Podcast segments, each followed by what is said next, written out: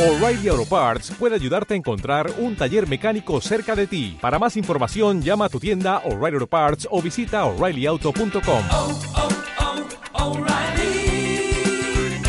oh, Parts. Entrando por tus oídos hasta llegar al centro de tus emociones, ADR Networks está en este momento activando tus sentidos. ADR Networks presenta Soy Roberto Cárdenas y junto con Filiberto Romo les llevaremos a un viaje por la historia, desde otro punto de vista, por las barbas de la historia. Un programa diferente. Hola, ¿Qué tal, Fili? ¿Qué tal, Edwin? Edwin, saludos ahí a producción, muchas gracias. Aquí resolviendo algunos problemas de, de audio, Roberto, ¿cómo ves? Nada normal, todo en orden. Todo en orden. Es que, es que sabes que ahora, ahora, ahora estas mañanitas de sábado me vengo a desayunar, entonces se oye un poco el ruido de fondo, entonces lo que voy a hacer es que voy a apagar más veces mi, mi micrófono para que se escuche muy bien tu hermosa voz, Roberto. Cuidado, eh.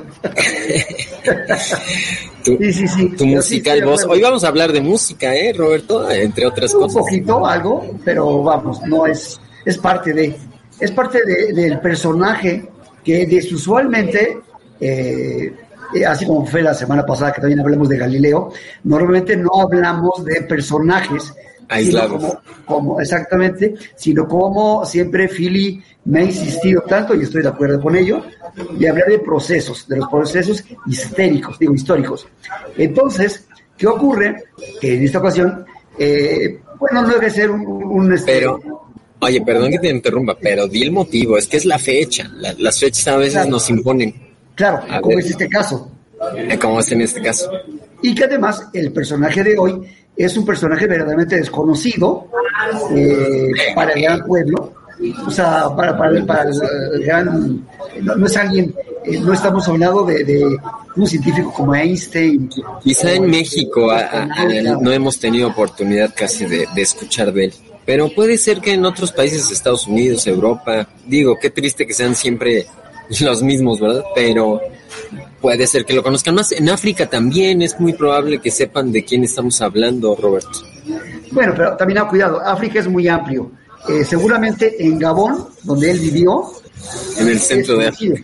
Pero Claro. nada más. O sea, es, es un continente, De- calma, calma. Ahora sí, eh, la negociación sobre el tema estuvo muy interesante, pero espero que a nuestros amigos les guste y les llame la atención, sobre todo que descubran a un personaje que viniendo del siglo XIX y falleciendo en el siglo XX, tiene mucho que decirnos a los hombres del siglo XXI, Roberto. Claro. Y bueno, y yo creo que a los de cualquier siglo, ¿eh? Sobre todo por su, por su, eh, no, no su teoría, sino más bien su máxima, ¿no? Reverencia por la vida. Ese es, con, después de reverencia por la vida, ya podemos acabar. Nos vemos el próximo sábado. Eh, adiós. Ya se dijo todo lo que había que decir. De ese tamaño. Reverencia por la vida es. Ojalá, ojalá. Sí, no, es que eso fue, es la, la, la oración que eh, el señor, a ver si le suena a alguien, eh, Albert Schweitzer, eh, Schweitzer, Schweitzer. Schweitzer, Ahí, ahí tengo que sacar mis, mis estudios de alemán, Roberto, si no, ¿para qué sirve? Sí, sí, el W es B, Albert Schweitzer, Schweitzer. Schweitzer A. este, es, creo, es producto del siglo XIX, se desarrolló durante 65 años en el siglo XX, porque murió en, eh, creo que lo pones, no, no, por no importa. En 1965. 65, sí, más o menos en los 60. Murió en el, en el 65, de hecho el 4 de septiembre del 65. Sí, pero sí, o sea, vivió noven- 90 años casi. Sí, 90 años. Pero, este, pero, pero aplica a cualquier humano. Yo pensaría que, eh, pues sí, está pensando si a temas animales, algo así. No, creo que no. Creo que al humano. Pero bueno, hay que ir desarrollando esta idea. Porque vamos a de decir que don Albertito fue premio Nobel de la Paz 1952. Entonces no estamos hablando de ahí un loquito por ahí que tocaba el órgano. Estamos hablando de un premio Nobel de la Paz. Eso es cierto. Pues mira, de hecho, perdón que, que me, que me meta aquí. Ah, aquí ya nuestros amigos diciendo fino alemán. bueno, ahorita vamos a platicar que, que él era de apellido alemán y de origen alemán, pero su nacionalidad terminó siendo francesa, Roberto, porque vivía en Alsacia, ahí en la región del Rin. Sí, nació ahí. Entonces, ahorita, ahorita platicamos un poquito sobre el contexto histórico, pero quería antes de pasar a eso, eh, aprovechando lo que tú habías mencionado, este, de que era un polímata, ¿no? De que era un personaje que, este, pues trabajó en muchas áreas. Ya, ya la vez pasada también habíamos platicado de los polímatas, por ejemplo, como Galileo, algunas veces hemos platicado de otros, ¿no? Da Vinci, etcétera. De- Desarrolla un poquito la palabra, ¿no? O sea, para que la gente nos entienda. Polímeta. ¿Qué significa? Sí, el polímata es aquel individuo que domina, poli, ya ves que en griego es este muchos. Matos en este caso es habilidades, como son muchas habilidades o muchas ciencias. Eh, en este caso normalmente no necesariamente tienen que ser ciencias exactas o naturales. Puede ser la literatura, puede ser el, el derecho, pueden ser las humanidades. De hecho, nuestro personaje es un humanista, sobre todo pero nos va a sorprender que también eh, fue una persona muy pragmática porque se dedicó a la medicina también. Entonces, eh, el polímata es aquel que, así como hablamos de políglotas, a personas que hablan varios idiomas, casi siempre más de cinco o, o cinco, igual el polímata es una persona que más o menos domina unas cuatro o cinco ciencias o materias del conocimiento humano y que generalmente aporta algo en cada una de ellas, no nada más las domina, sino que aportan eh, eh, algo sobre ellas. Y en ese sentido, a lo mejor nosotros con nuestra historia desde otro punto de vista, también hemos estado tratando de, de- de platicar que en esos procesos, que muchas veces hablamos, aparecen personajes así como los que a veces llamamos garbanzo de alibra, y que tienen que ver con eso que también tú decías, de que, de que a veces nos enseñan cosas que, que se nos olvidan eh, a los 5, 10 o 20 años, si no es que antes. Y tenemos que como escuchar otra vez a otro polímata o a otra persona que nos vuelva a platicar sobre esto o, so- o nos vuelva a insistir sobre algo que todos dábamos por sentado que es cierto y es verdadero. Pero tristemente, ¿no? En nuestra historia, volvemos a repetir el mismo error una y otra vez. Y entonces pareciera que siempre hace falta estos personajes, estos personajes que nos recuerdan cuáles son los principales valores de la humanidad, cuáles son los, lo- los principales pues descubrimientos, cuáles son los límites del humano, pero para bien, ¿no? No para, no para mal. Entonces el polímata para mí es un personaje muy interesante que, que debemos conocer a lo largo de la historia de la humanidad. No nada más los líderes políticos, líderes religiosos, líderes sociales, revolucionarios, militares, sino de repente también, así como a veces hablamos de Villa o a veces hablamos de Madero o a veces hablamos de Guadalupe Victoria, pues podemos hablar de, de, de un polímata como Albert Schweitzer, que, como dices tú, probablemente es un desconocido en México, pero vamos a platicar un poco para que la gente lo conozca, ¿te parece? Es, es, yo podría, ahorita se me vino a la mente un, un libro de, de Carl Sagan, eh, luz, una luz en la, en la oscuridad. Creo que este tipo de personajes son una luz en la, en la oscuridad, de, sobre todo de Occidente, pero en general del- de la humanidad, ¿no? Sí, sí. Que tenemos por Mira, aquí. por ejemplo, tú habías comentado como lo primero que resalta del personaje, ¿no? Que, que no es cualquier persona, es decir, no es así como el, el- el- el señor buena onda de la esquina, que a lo mejor lo hay, y que qué bueno que existen esas personas, porque son esas personas las que hacen que esta vida sea llevadera, Roberto. Tristemente vemos en, en los noticieros, en los periódicos y en otros lugares, pues puras noticias así negativas y, y- y feas. Pero estas personas que, que, que sí piensan en los demás, que sí son humanos, pues muchas veces son los que nos hacen y nos ayudan a, a- a- aguantar el día a día de, este mundo, de esta vida, de este planeta.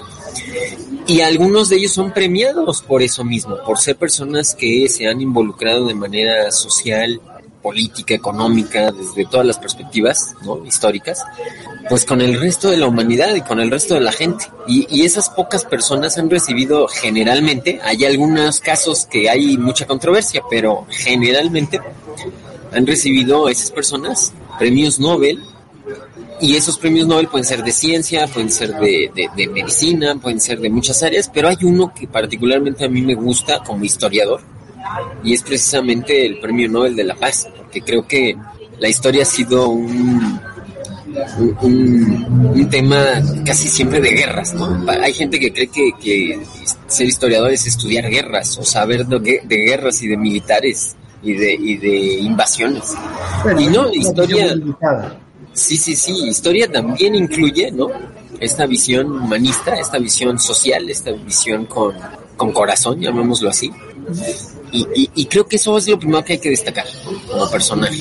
Es igual que nosotros, pero pues a él le dieron un premio Nobel, que no a cualquiera se lo dan, ¿no?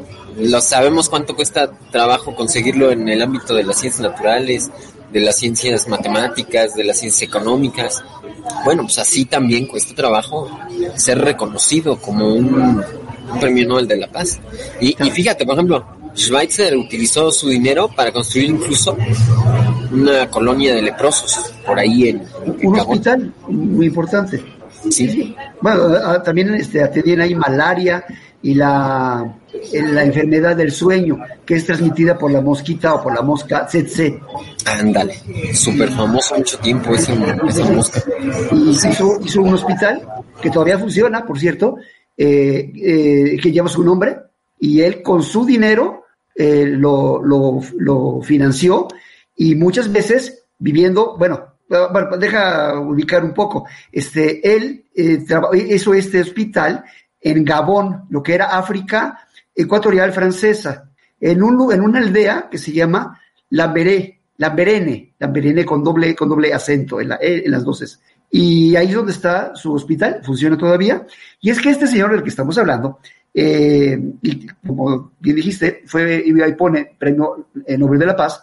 Él era médico cirujano, había estudiado en Francia, eh, era también filósofo, teólogo, músico, básicamente organista, porque sus papás, su papá y su mamá, tocaban el piano y entonces le enseñaron a tocar el piano al niño Albert desde muy chico y él se dedicó luego al, básicamente al órgano y se convirtió en un, en un, eh, eh, en un, experto en, órganos y se interiorizó tanto que, bueno, se, dedicó a la construcción, al mantenimiento y a la conservación de órganos, especialmente los antiguos. Él decía que los, industriales, los modernos, no funcionaban igual y de hecho daba conciertos por toda Europa, cuando estaba en Europa, eh, daba conciertos para sacar dinero, para re- recabar dinero, precisamente para su hospital, porque no tenía fondos, no había fundaciones, nada de eso. Entonces él, por medio de los conciertos, es que hizo este, pues es desde la construcción, porque creo, tengo entendido, desmiente vecino, que era, una casa o un edificio desvencijado, en ruinas, y él lo reconstruyó hecho- de su bolsillo, ¿no? Sí, de hecho, este, ah, o sea, hablando de, de este hospital que se funda en Gabón, ah, cabe mencionar que en aquel entonces Gabón no existía todavía como país independiente, se llamaba Guinea Ecuatorial Francesa. Así es. En Guinea Ecuatorial Francesa tiene que ver con este punto que íbamos a, a charlar, es decir, a ver, este señor Schweitzer o Albertito, como si quieren le llamamos Alberto para, más, más sí, este, nació en una región que era disputada desde, desde antes de la Primera Guerra Mundial entre alemanes y franceses. Claro. Esta región es muy famosa, se conoce como la región de Lorena y Alsacia. En lo- entre Lorena y Alsacia y él nace. Igual nació ahí su, su esposa, por cierto, que estamos viendo en pantalla, los que estén viendo nuestro... Y, y es que es una zona que, que de, de habla alemana, pero Así es. que, pero que e- era por un lado, o sea, cuando él nació pertenecía al imperio alemán, pero luego perteneció a Francia. Y bueno, ahorita sigue perteneciendo a Francia, pero vamos, ha estado, se puede decir, en disputa, aunque Claro. la mayoría de la población ahí actualmente hablan este alemán y francés, pero pero son eh, realmente de raza alemana, germana. Claro. Sí, lo que pasa es que es la etnia, ¿no? Así es. Para no usar la palabra raza, voy a usar la palabra etnia. Es la etnia este, alemana la predominante en la región. Entonces, por eso él tiene apellido, digo, este, alemán. Y eh, lo mismo su esposa, eran, eran hablantes alemanes. Es más, durante, durante la, la, la Primera Guerra Mundial, eh, ellos ya habían fundado y ya habían, ya se habían encaminado en, el, en la aventura del hospital allá en Gabón, en el centro de África. Bueno, en, en, en la zona ecuatorial. Sí, exacto. En la Y- costa. Ah, pues Sí, es en la costa. En la costa. Sí, es la costa. Es la costa este, pero... eh, no, perdón, la costa oeste. Costa oeste, sí. Eh, es la costa oeste, pero está a la altura casi prácticamente de- del Ecuador, ¿eh, Roberto? Y ellos ya se habían ido a esta aventura, pero el gobierno francés cuando empezó la Primera Guerra Mundial sí los arrestó, ¿eh? Como, como ciudadanos alemanes por las dudas, ¿no? Los, los metieron en un, en una zona de seguridad, ¿no? En uno de estos centros de estuvieron En detención. su casa, ¿no? O sea, fue arresto domiciliario, creo. Sí, mira, al principio no, o sea, digamos, unos cuantos días se la pasaron en un, en un centro de detención. Ya después, comprobado que no estaban como eh, politizados, ni estaban armados, ni estaban con intenciones de este, participar propiamente en la guerra, les hicieron este arresto domiciliario que comentas. Y ya para entonces, este Roberto Schweitzer ya había desarrollado toda una serie de habilidades en filosofía y en teología que más adelante vamos a platicar. Pero es interesante esto. Sobre todo en la teología. Yo creo que empezó Sí. por ahí, por el lado teológico. Sí, empezó por ahí. Ajá. Pero, pero fíjate que, que, que este punto me gusta mucho resaltarlo. Porque yo sigo pensando, ¿no? Que aunque la región es de Francia, pues es el, sería el primer personaje alemán, Roberto, premiado con un Nobel de la Paz después de la Segunda Guerra Mundial, ¿eh? O sea, si lo vemos desde la, desde esa perspectiva. Es decir, el primero eh, nacido en una región que era parte de Alemania, que haya sido premiado con un Nobel de la Paz. Es decir, para aquellos que piensen que de Alemania no pueden salir pacifistas, vaya, que sí pueden. Aquí tenemos a uno y, y ganó el premio Nobel de, de la Paz. Si quieres, pasemos a la siguiente imagen, que precisamente platica o nos habla, ¿no? Sobre, pues, esa cualidad de, de polímata que decíamos, con la que empezó. Empezó con estudios muy profundos de teología. Teología, para los amigos que, no sé si quieras que de- describa un poco el término. Este, es, el estudio de, de Dios o de los Sí, dioses. así, así, eh, en, en términos generales es, es, es el estudio de Dios o de los dioses. Como por supuesto nos podemos imaginar, pues desde la Edad Media se convirtió exclusivamente en las universidades del siglo XIII en el estudio de un solo Dios. ¿no? Y eh, a partir de ahí, bueno, ya sabemos, ha habido grandes personajes que combinan la filosofía con la religión y eh, pasando por San Agustín, Santo Tomás, el mismo Lutero la Reforma Protestante, etcétera, etcétera.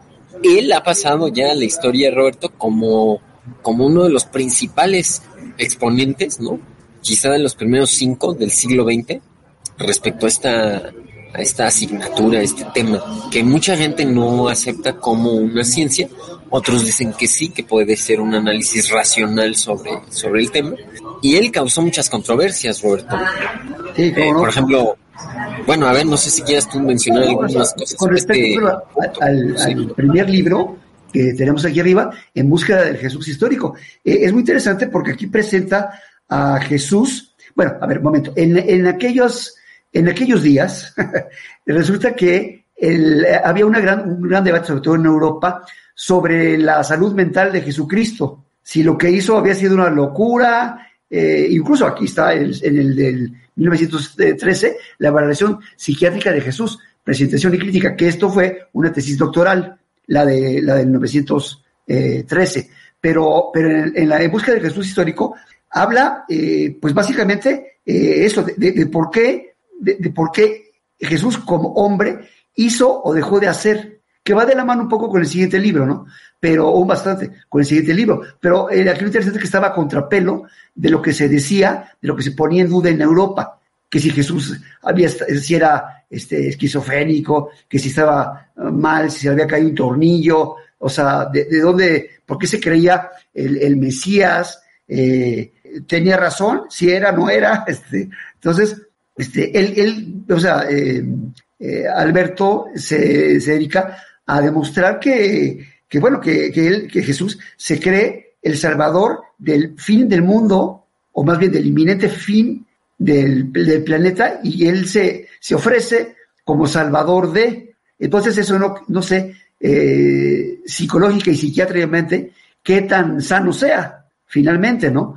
Pero, pero había esa, había esa discusión y él entró en esa discusión como teólogo con este par de, de básicamente con este par, no nada más, porque como estamos viendo ahí, eh, veintitantos años después, se lanzó sobre el misticismo de Juan Apóstol, que creo que versa en un tema diferente, pero aquí lo importante es que él puso de su ronco pecho, incluso de alguna manera tuvo que, bueno, eh, se emparejaron eh, ideas un poco con San Francisco de Asís, con Nietzsche y este, con León Tolstoy. O sea, eh, compartían, o no sé si compartían, tal vez demasiado, pero sí tenían posturas similares con respecto, no nada más a Jesús, sino a lo que era, a lo que fue la, la, la idea rectora de su vida, y como decía yo en principio, reverencia por la vida o hacia la vida.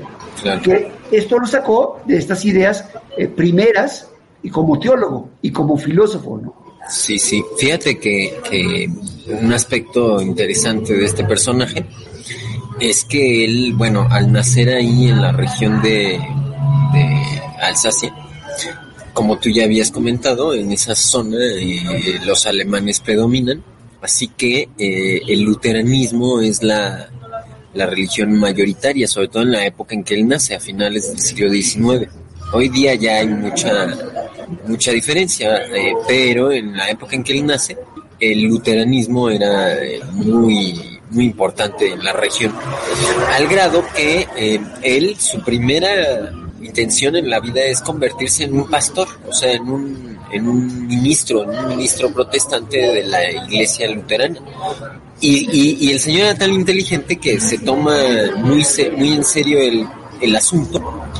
Va, va a un seminario, el seminario de Estrasburgo se llama, y ahí en el seminario de Estrasburgo sacó las mejores notas y se puso a debatir y discutir ¿eh? con sus maestros, o sea, con una mente genial el señor. Y precisamente, eh, como dices tú, el tema de el Jesús histórico se había vuelto moda a finales del siglo XIX y principios del XX. De hecho, eh, a la fecha todavía eh, hay muchas personas que, que, dudan de la existencia de Jesús. Sin embargo, eh, hay que leer un poco los textos de estos investigadores, sobre todo del siglo XX, para descubrir que, que lo que encontraron fue que hay muchas eh, pruebas a favor de, de la existencia de ese personaje, primero.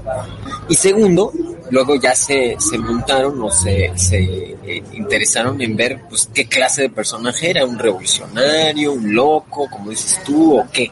Al final, ¿no? Para no hacer el cuento largo repitiendo algunas de las ideas que ya has comentado, el señor este llega a la conclusión de que, de que Jesús no era un- una persona con problemas, digamos, psiquiátricos o psicológicos, sino que era muy consciente de su eh, plan y de su objetivo como predicador, y que él, quizá en una autorreferencia, creía en lo que estaba diciendo y que habría que interpretar a Jesús de una manera distinta a la que habitual y tradicionalmente se había eh, dado.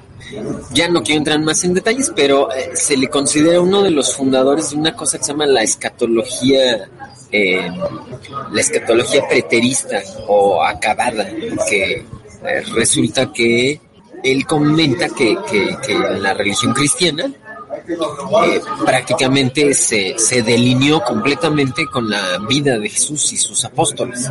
Entonces, eh, eso es muy interesante porque eso lo movió a él mucho también a esta inquietud filosófica y a la inquietud eh, humanitaria, Roberto. A él le, le, le gustó mucho esto de, de, la, de la regla de oro, de trata a los demás como quieres que te traten y no trates a los demás como no quieres que te traten a ti, que es una idea que Jesús parece que, que utilizó mucho. Entonces, fíjate, a, a- a este señor lo leen hasta la fecha eh, personas que estudian la vida de Jesús, la vida de la iglesia, la vida de, de, de, todo lo que vienen siendo los sacramentos, las liturgias. En otras palabras, esto de una fuente eh, de los teólogos. Pero pasemos, si quieres, a otra de sus habilidades, Roberto. Pasamos a la siguiente. Pero antes de, antes de pasar de lo que estás diciendo, eh, lo, eh, dices de que eh, en este caso este, Schweitzer y junto con otros muchos eh, toma ideas ciertamente de la historia de Jesús, eh, histórico o divino, no importa mucho, pero no es nada más un tema de no hagas a, a los demás lo que a ti no te, lo que no te gustaría que te hicieran a ti, que también, sino él habla de en general cualquier ser vivo, es decir, Sí, cualquier animal y cualquier planta, no nada más eh, habla de la humanidad, sino cualquier ser vivo es eh, aplica para el reverencia por la vida, o sea, la vida ante todo. Y bueno, también tal vez por eso le dieron el Premio Nobel de la Paz en el 52, cuando eh, siete años antes, cinco años antes, los nazis habían sido vencidos, los japoneses habían sido vencidos, había sido ve- vencida, vamos a por decir, la muerte, la cultura de la muerte. Sí, sí, sí. Exacto, exacto. Muy interesante el término, ¿eh? la cultura de la muerte. Así es, estoy completamente de acuerdo. Y de hecho, mira, en la, en la siguiente imagen, imagen me parece que eh, podemos ver otra de sus facetas que ya hemos platicado al principio. Esta faceta de la música. Por ejemplo, muchos polímatas tienen esta idea ¿eh? de que todo está interconectado, todo está relacionado, que todo es una gran red. Entonces, cuando tú aprendes música, cuando tú aprendes teología o cuando tú aprendes filosofía o ciencia, en realidad son diferentes caras de la misma moneda. Eh, ¿Por qué? Porque al final todo hay una unidad de la verdad o del conocimiento y esa verdad o ese conocimiento solamente lo estamos viendo desde perspectivas diferentes, ¿no? Y la música es uno de los más bellos, me parece a mí, ¿no? Es el arte que nos acerca también a lo sublime, que nos acerca también al pasado y que nos impulsa al futuro. Porque, mira, por ejemplo, una vez me, pasó, Roberto, te digo aquí una anécdota un tanto chusca, o al menos a mí me pareció. Me dijo, ¿qué, música escucha usted? Y, y yo, yo contestaba a la persona que me cuestionaba que va, he ido por etapas, ¿no? Cuando era más chico escuchaba un tipo de música, luego a cierta edad empecé a cambiar y hoy les digo, escucho mucho música antigua. Entonces me pero ¿cómo? ¿Música antigua? O sea, ¿a poco eso se graba o todavía existe? Y, yo, y a mí me sorprendió mucho este, este comentario, ¿no? Porque, pues efectivamente, a lo mejor la mayoría siempre vamos con la canción de moda y así. Pero no, este Schweitzer eh, me parece que nos transmite algo que a, a mí me, me ha gustado mucho y a veces he tenido la oportunidad de, de disfrutar. La música del órgano, la música del siglo XVII, del siglo XVIII, ¿no? Que, digo, hay música más antigua, ahora sí que hubo música antes de Bach, pero, Ah, no, o sea, pero, pero Bach es una, es una armonía y es una cosa extraordinaria, ¿no? Y entonces es ese también hacer historia, ¿no? Digo, porque este es un programa de historia, por eso lo relaciono. Hacer historia con la música. O sea, la- el pasado eh, no solo se, se, se puede entender y comprender a partir de los factores económicos, políticos ¿no? y sociales, sino también a través del arte. Y él era muy bueno ejecutando. Es más, platicando yo contigo, Roberto, me gustó mucho un, un comentario cuando estábamos platicando de, de si, si, si, celebrábamos hoy o no el, el natalicio Schweitzer. Me gustó mucho algo que dijiste, di- me dijiste, aprendió a tocar con sus padres. De hecho, él tocaba a Bach con un tempo diferente y más sencillo. Como decía que realmente Bach había escrito sus partituras o parte de sus partituras, me dijiste. Y entonces dije, lo voy a poner ahí, porque tal cual, o sea, era músico no solo de, de, de melómano, sino de que ejecu- ejecutaba y cuidaba, como tú dijiste antes, los, los órganos. Por ejemplo, ese órgano que se ve aquí abajo de Estrasburgo, en la iglesia de Santo Tomás, donde él algunas veces dio homilías o sermones como pastor, lo han cuidado. Eh, ¿mande? pre- pregunto, ¿él era pastor o Ejerció, sí. pastor? No, sí, fíjate que sí ejerció, ¿eh? Sí, sí logró llegar a, a- a- como a, a graduarse, a titularse. Este, de hecho, para llegar a África a abrir su hospital, fue con unos misioneros que ya habían misionero. andado por allá. Ajá, entonces él fue como, como misionero. Cosa muy curiosa, porque normalmente los teólogos, pues casi siempre terminan en universidades como maestros o académicos. Y él no, él, él se fue al- a, la base, ¿no? Se fue a, a misionar, ahí donde la gente no habla ni muchas veces ni siquiera tu idioma o donde simplemente son completamente de otra cultura. ¿no? Entonces, sí, ma- man- mantuvo, por ejemplo, instrumentos musicales antiguos, los restauraba, los cuidaba, hacía todo lo posible para que se conservara esta música antigua. Y yo, y yo, por ejemplo, pienso que sigue faltando gente como él para cuidar instrumentos también no solo del siglo XVII y XVIII, sino más antiguos, ¿eh? Claro. Y, de, y, tam- y también de, de música de otros de otras latitudes, porque luego también como que no tenemos oído para escuchar música japonesa, música china, música vietnamita, tradicional o hindú, y bueno, es una maravilla, no saben de lo que nos perdemos, amigos. Pero sí, sí, este, este es otro de los, bueno, hasta un libro escribió, mira, en 1905, se llamaba Johann Sebastian Bach, el músico poeta. O sea, podemos leer esa un perspectiva. libro de, ¿cómo de va? De, de músico, poeta y, y no sé qué. Todos Eh. estamos locos, ¿o cómo va eso?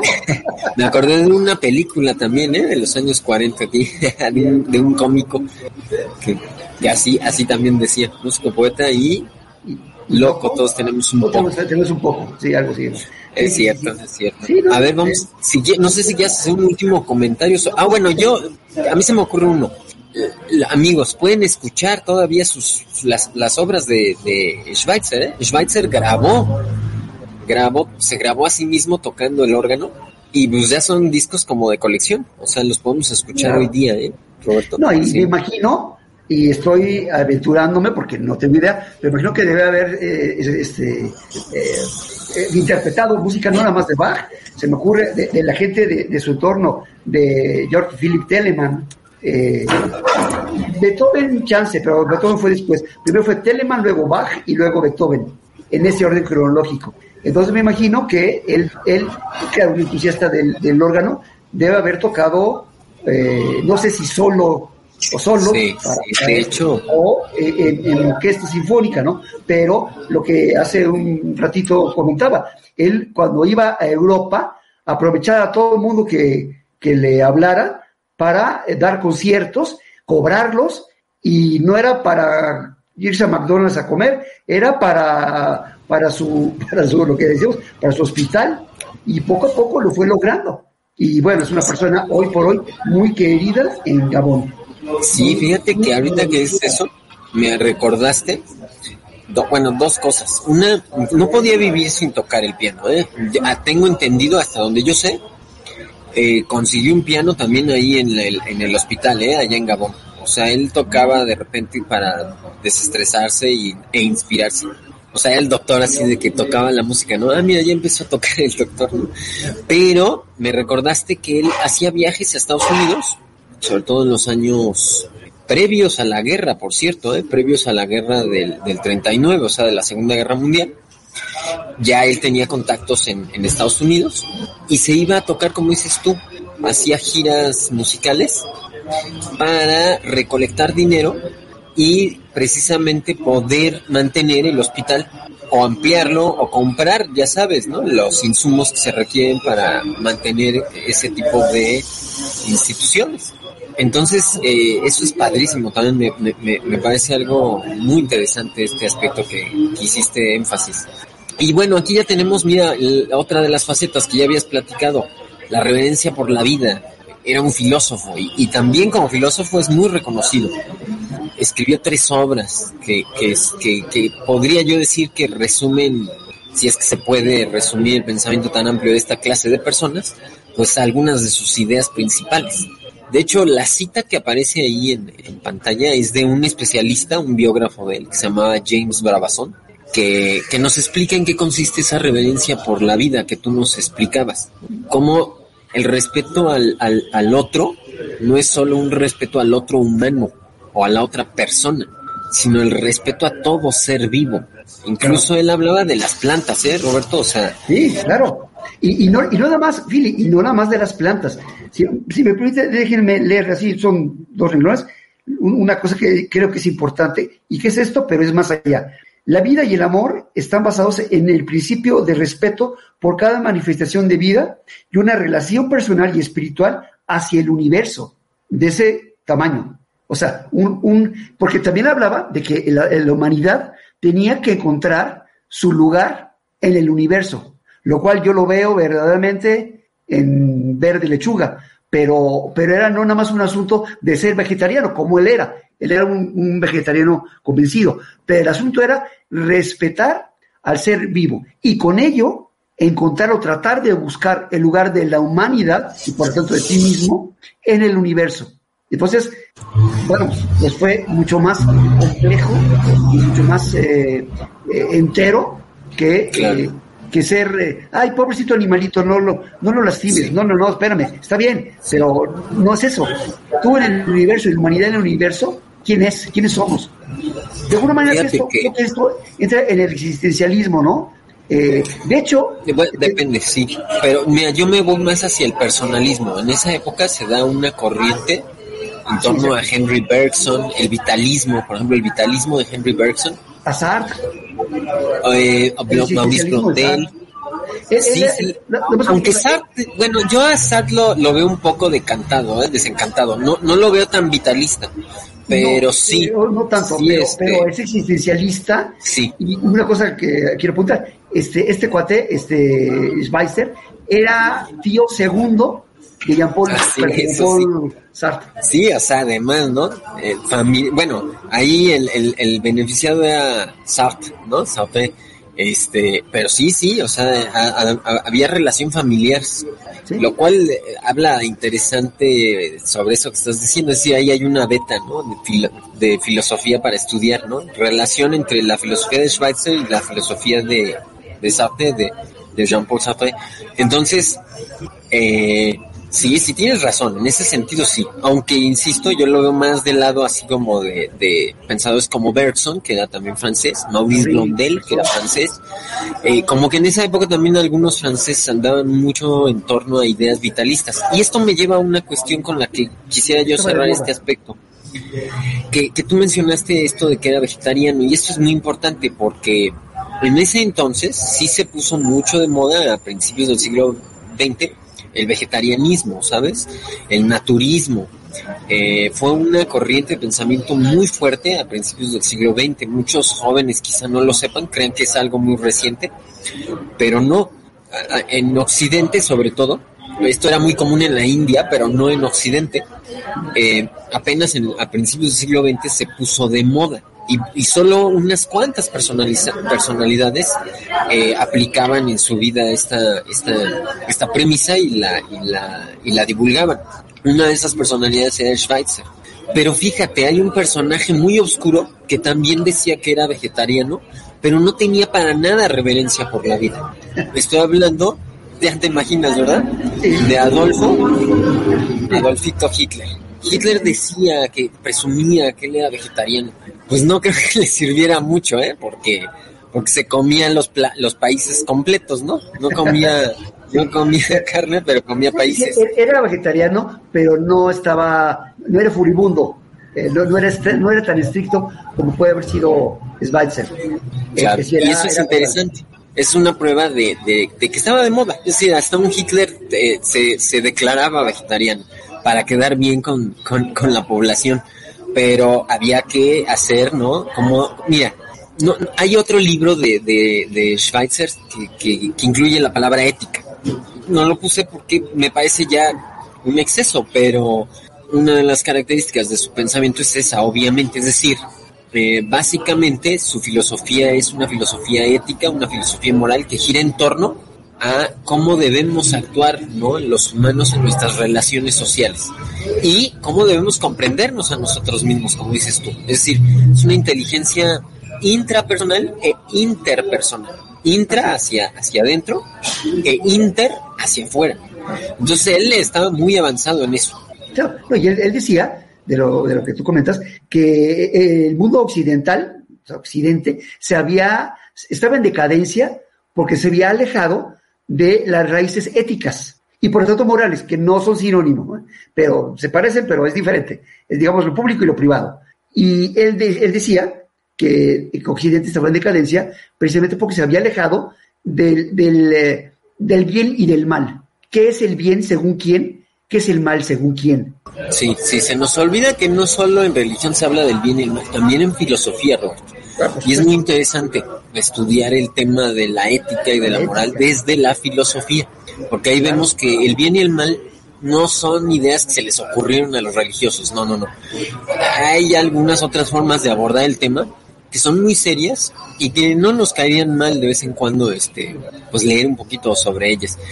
Y ya para pasar a la, a la siguiente habilidad, sí, sí, adoptarlas ¿De qué nos sirve leer filosofía o, no sé, leer en general si no adoptas las ideas? Claro. Sí, esa es la, la- la- claro, es, es pensar para vivir, no, no nada más vivir para pensar. Eh, antes de pasar a la que sigue, ah, nada más quiero recordarle también a nuestros amigos este personaje es un también un contemporáneo eh, de Mahatma Gandhi, nuestro ¿sí? nuestro amigo del, de que en esa época pues también estaba demostrando a través de una idea muy parecida que era la no violencia, la ahimsa, pues precisamente ese respeto a la vida y a los demás. Pero pasemos a otra de sus habilidades, Roberto, si te parece bien. A ver, estoy por ahí. Médico. Bueno, pues creo que con, con esta vamos cerrando su- su- sus, sus principales habilidades, pero no su historia. Eh, yo les recomiendo, Roberto, luego nada más conocemos las películas ahí de Hollywood y eso, pero en 2009 se hizo una película que se llama Albert Schweitzer con una coproducción alemano, alemana sudafricana. Este, entonces les recomiendo que la busquen, así van a poder conocer un poquito más sobre la vida de este personaje y quizá pues eso, adquirir una empatía respecto a lo bueno y malo que todos tenemos, ¿no? Porque también tenía sus defectos como todo ser humano, pero eh, pues mientras la balanza se incline, como decían los antiguos egipcios, hacia el bien, pues a lo mejor te, no te mandan a, la- a los a los infiernos, al Hades, al, al inframundo, ¿no? Entonces, eh, esperemos que, que, que, que su vida haya sido más siempre positiva que, que negativa. Ahí en, en, en- en el lugar este que, como bien llamas, Lambarini, este, en Gabón, fundó el hospital y la comunidad. Eh, hay un museo actualmente, ahí está su tumba, la de su esposa, Tú puedes ver la foto, es una tumba sencillita, no es un mausoleo de estos gigantes como el de Napoleón, ¿no? Para que todos lo sepan sobre, sobre su grandeza. Muy sencilla, una, una, una tumba ahí con su, con su cruz, con su, Muy con su lápiz. protestante, ¿no? Muy Muy protestante. luterana, muy luterana, Luterana. eso es cierto, muy luterana. Este, y eh, incluso también eh, pueden conocerse sus, eh, sus, sus dificultades que, que cruzó en los primeros años de, de, de, de este proyecto, porque fíjate, él estudió medicina entre 1905 y 1913. Ya cuando acabó en 1913 de estudiar, luego, se lanzó a, a África. Y de 1913 en adelante ya nunca paró. En 1979 escribió desde mi agenda africana, donde, por ejemplo, también ya nos empieza a hablar sobre temas de historia, de política, un poquito de sociología, Roberto, que no eran su, su fuerte, pero también ahí ya empieza a hacer también un poquito de crítica social, porque él, se percata de esto, de, de que, de que buena parte del mundo que del hemisferio sur vive en condiciones de pobreza, porque los países del hemisferio norte pues practicaron un colonialismo, un neocolonialismo inmisericordia. Y que eso es lo que también en buena medida mantuvo y ha mantenido tristemente al hemisferio sur en, en, en, en, una situación grave, problemática, de pobreza, de enfermedad. Y entonces llegó a hacer críticas muy profundas, ¿eh? sobre todo llamando a estos países, Alemania, Inglaterra, eh, Francia, sobre todo, que era el país que, que al final pues lo acogió de todos modos, eh, diciéndoles no se atrevan a decir que son cristianos si no siguen verdaderamente las enseñanzas de ese maestro o de ese guía o de ese ser divino como algunos lo conciben. Porque lo que se ha ido a predicar y lo que se ha ido a decir, ¿no? Con el ejemplo que dan, es justo lo contrario a lo que se enseñó, lo que este personaje quizá quiso que, que quedara en el corazón de los hombres.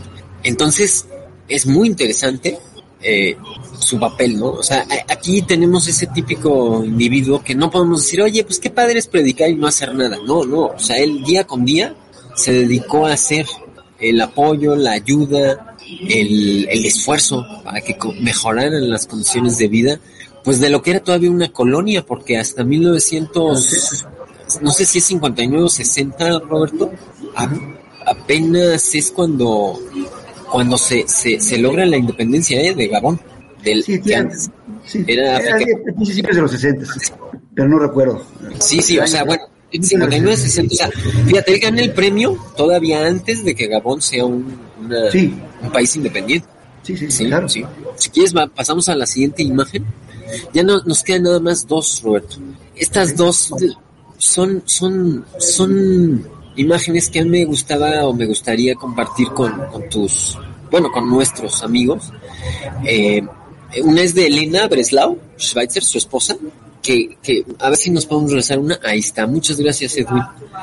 Eh, porque ah, déjame decirte que ella también era una mujer excepcional, ¿eh? era también polímata.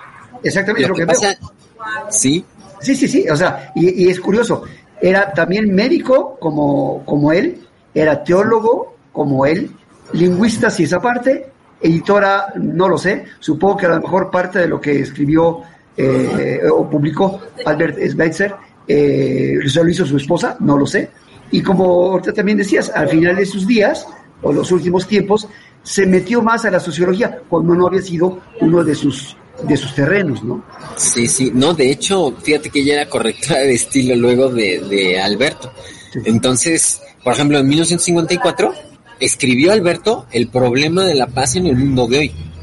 Concretamente, ¿no? Dos años después de que le dieron el Nobel, dijo, bueno, pues si ya me dieron un Nobel sobre este tema, pues le voy a meter, ¿no? Unos kilitos al asunto para Tengo que, que ganármelo. sepa Sí, sí, sí, realmente, ¿no? De, de, qué, de qué va, de qué trata, pues mi idea de la paz, ¿no? Entonces, el libro también súper recomendable, pero tengo que decirlo, Elena tuvo un papel muy importante en todo lo que hizo Alberto, ¿no? Elena Breslau. Y ella, por ejemplo, fue un- la principal promotora de la beca Albert Schweitzer, que eran precisamente becas de donación para lograr eh, recaudar eh, ingresos para el hospital. Desde 1940 en, en Estados Unidos, Roberto. Sí, fíjate. Van a, van a tener una hija Sí. y su hija van a te- va a terminar también viviendo en Estados Unidos, ¿eh? Por cierto, dime. Eh, y, y- y en 86 se creó en Estados Unidos el premio Albert Schweitzer de humanitarismo que se sigue dando hasta la hasta el día de, de hoy. Bueno, no, no estoy 100% seguro si hasta hoy, pero al menos Muy reciente. unas, ajá, unas dos décadas o hasta el siglo XXI sí se estaba dando. Yo el último premio, te lo confieso, que recuerdo de, de Albert Schweitzer humanitarista es de como del 2011. Ya tiene rato. Así que no sé qué, qué ha pasado con ese premio, pero, pero de que el premio se dio a muchas personas, por ejemplo, como Tes- este Desmond Tutu, que una vez platicamos de él también, a él se le dio. Y así a otros personajes que han pues impactado la vida sobre todo ayudando a la gente con dificultades en sus respectivos países. Y si quieres pasamos a la última imagen, porque el tiempo, como siempre, nos empieza a, a- a la alcanzar. izquierda es su, es su, su hospital, Eh. porque también hay algo que hay que decirlo, no nada más es, es reconstruirlo y todo eso, sino todos los gastos médicos, o sea, el, el continuo eh, quehacer diario implica un dineral. Sí. No, este, actualmente ya el hospital está mucho mejor, ¿eh? Sí, sí, sí. Aunque este se parece mucho, ese de abajo a la izquierda, como con, como además con una fachada ecológica, Sí. es la casa de Schweitzer en Gunzbach, que ahora es un museo y un archivo. Se parece bastante. El que está en medio, en el centro, es la zona histórica del Museo de Aisi de Lambaréné, ahí en Ok, Japón. entonces yo estaba confundiéndome. Yo pensé Sí, que la casa parece. que vemos a la izquierda era el hospital, pero no. No, ese, ese no es el hospital, se parece. Porque el- luego ya lo reacondicionaron actualmente. No es tampoco un hospital muy lujoso, eh, déjame decirte. Lo que le ponen énfasis al hospital es este, pues a los médicos. Actualmente es el, el hospital está dirigido por un, este, por una persona de origen étnico gabonés, o sea, porque mucho tiempo, la verdad, sí, como que tenía todo el tiempo este clásico respaldo europeo, ¿no? Este clásico respaldo extranjero. Ya se logró, ya se logró que las mismas personas de ahí lo administren, lo administren además eh, independientemente del Estado, lo cual creo que es muy importante para no de repente se lo trague el Estado. Eh, eso les da autonomía, les da independencia, pero por lo tanto también les da la dificultad de que tienen que ellos conseguir sus propios ingresos. Entonces eh, van a vivir y siguen viviendo bajo esa, esa dificultad, es decir, si se requiere siempre el apoyo de la comunidad y de la sociedad internacional para que se pueda mantener este proyecto. Incluso su hija, ellos tuvieron una hija, solo una hija, ¿no? toda su vida.